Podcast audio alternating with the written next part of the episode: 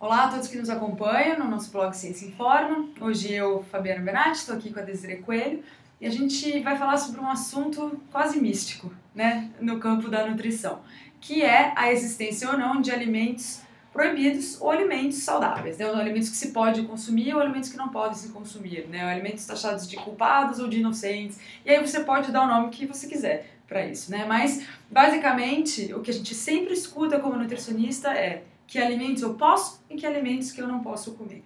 Então hoje a gente vai discutir um pouquinho sobre por que esse é um péssimo conceito uh, dentro da nutrição, dentro do campo da, da alimentação.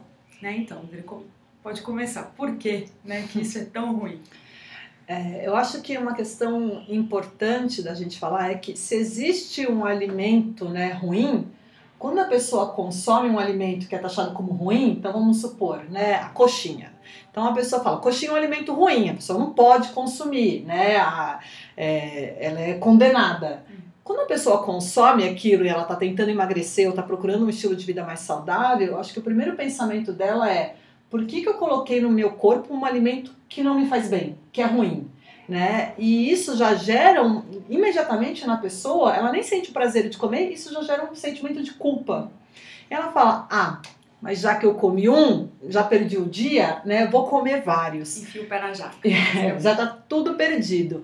Então, eu acho que é, gera um, um, uma resposta muito ruim para a pessoa, né? Porque se você está comendo um alimento que é ruim, significa que ou você não é forte o suficiente para evitá-lo, né? Então você foi fraco em consumi-lo, isso também gera uma frustração, ou que já que você já comeu uma coisa ruim, vamos comer vários ruins e o dia foi perdido, amanhã a gente começa a dieta novamente. Exatamente. Acho que o mais importante é entender que, embora o, o motivo pelo qual isso provavelmente foi é, criado como uma estratégia dentro da nutrição tenha sido impedir, né, de, ou tentar impedir que as pessoas consumissem alimentos provavelmente mais calóricos, provavelmente mais ricos em açúcar ou em gordura, que são normalmente esses alimentos que as pessoas entendem como eu não posso comer, mas que no fim do dia, né, ou no fim de alguns dias, ele tem um efeito reverso, um efeito invertido, porque a pessoa ela entende que ela não pode comer aquilo, ela pensa naquilo o dia inteiro. Então eu convido a todos, né, que nos assistem, pense em algum alimento que você você imagine que eu não posso comer. Então, para mim, um dos alimentos que eu mais gosto é brigadeiro.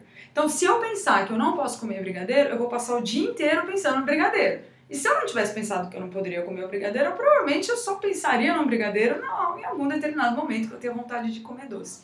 E quando você pensa que você não pode comer aquilo, você só pensa naquilo, em algum momento você vai fraquejar, já que provavelmente é um alimento do qual você gosta muito, e vai consumir, e vai consumir não um, vai consumir 10, 10 é. brigadeiros. Eu acho que o que é mais assustador, né, que a gente vê na, nas mídias por aí, é, é, porque isso dá mídia, né? Isso dá, é, a pessoa vai assistir, dá muito ibope. Então a gente vê uma, uma condenação do alimento muito grande, né? Existe programa que faz tribunal contra alimento, existe programa que põe qual alimento é bom, qual alimento é ruim, coma isso, é, isso pode, isso não pode. Sempre trazendo opinião de nutricionista sobre o que se pode, o que você não pode fazer. É, é e aí né, o convite para aparecer na TV, eu vou lá falar.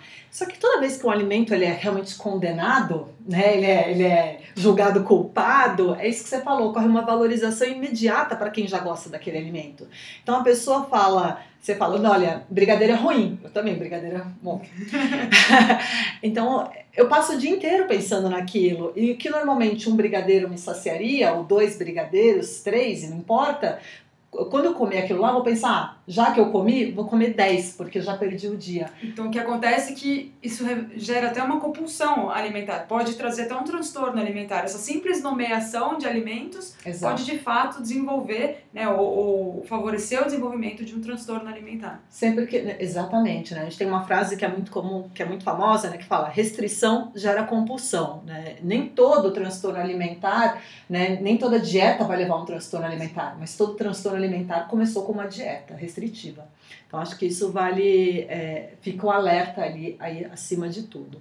Um alerta e, e, até mesmo uma condenação nesse caso, né, desses vários programas que trazem isso, porque e esse é um conceito que é muito difícil de tirar da cabeça do paciente, né? Então, para todos os nutricionistas que atendem, a gente sabe disso. A pessoa ela nos procura para que a gente simplesmente diga para elas o que elas podem ou o que elas não podem comer. É. E claro que a gente sabe que a alimentação é algo muito mais complexo do que isso. Se fosse simples, como falar, você pode comer isso e não pode comer aquilo, e todo mundo conseguisse seguir a nossa recomendação, né, por assim dizer, todos os nossos problemas estariam resolvidos. Seria muito fácil, é. né?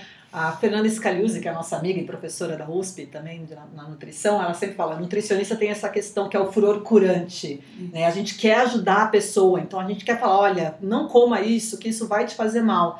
Mas a gente tem que pensar no balanço do dia, né? Comer um brigadeiro um, uma vez por dia vai fazer mal para alguém? Eu sempre brinco muito com os alunos, eu falo, me mostra um estudo falando que se você comer um hambúrguer com batata frita e milkshake, né, se for uma coisa pontual, isso vai te fazer mal. Não vai achar, porque é o, é, o que importa é o balanço total. Né? Então, parar de focar realmente né, no que é bom e no que é ruim e pensar na alimentação como um todo. Não só na qualidade dos nutrientes, mas também no aspecto social, afetivo e no sabor do alimento como um todo. Acho que a, a mensagem final que fica é que a gente tem que ter uma alimentação que faça bem para o nosso corpo, e isso vem de uma alimentação variada, com ou sem brigadeiro, ou com ou sem uma coxinha eventual, e também uma alimentação que seja saudável para a nossa mente. Né? Para nossa alma. Exatamente, para nossa alma. Né? Se você gosta tanto de determinado alimento, tire a culpa desse alimento e você vai ver que naturalmente né, a tendência é que você o consuma com naturalidade, sem culpa e em menos quantidade. E isso é natural. Isso vem como consequência, né? não como uma coisa imposta